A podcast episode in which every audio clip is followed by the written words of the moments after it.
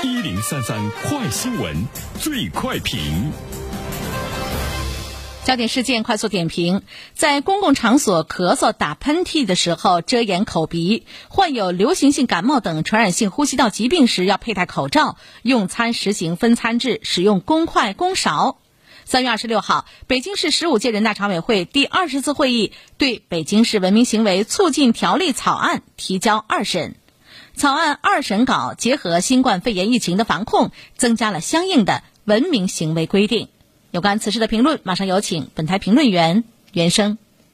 你好，东方。草案二审稿呢，增加了和疫情防控相关的文明行为要求呢，包括哈，在公共场合咳嗽、打喷嚏的时候要遮掩口鼻；患有流行性感冒等传染性呼吸道疾病的时候呢，要佩戴口罩。那么这一次，北京将患流感戴口罩写入法条，可以说呢是引起了社会广泛的关注。它直接给我们传递的信息呢，就是如果你患流感不戴口罩的话是违法的。这里面我们看到，它体现了立法者对人们在新冠肺炎疫情防控过程中摸索出来的经验教训的一种呢重视。我们都知道。出门佩戴口罩，现在已经成了我们每一个人生活习惯。因为这场突如其来的疫情，让口罩成了防御病毒的硬核武器。在我们一夜之间养成出门佩戴口罩的习惯之后，我们现在看到的是，在疫情慢慢过去的这样的一个状态之中，人们又好了伤疤忘了疼，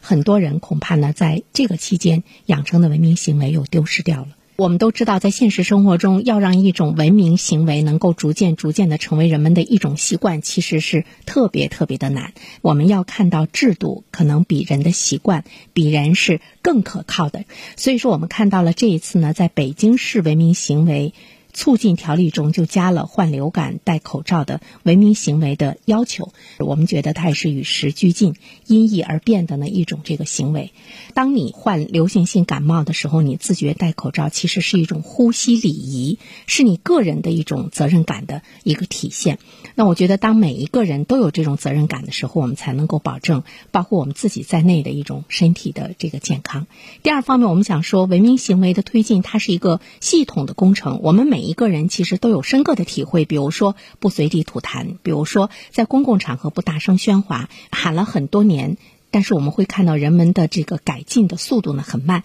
就是说它有明显的艰难性和长远性，它需要循序渐进的推进和指导。是不是应该更多的用法律的手段来解决道德领域的突出问题？真的呢是需要重视的，因为文明行为本身没有形成人们的一种习惯，而且又难以用相应的处罚或者是强制的措施来作为保障的时候，那么不文明的行为其实它已经会危及到我们每一个人的生活的习习。惯，甚至于呢，我们的这种这个健康，所以这一次的话，包括北京市在内，其他的一些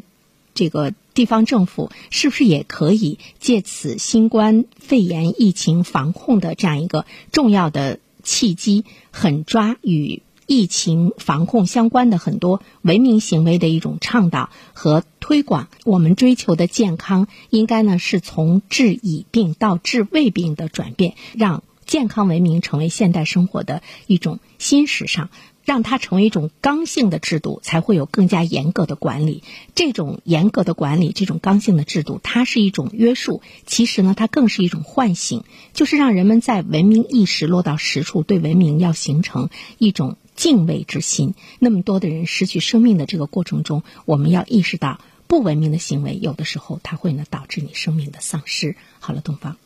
好的，感谢原生。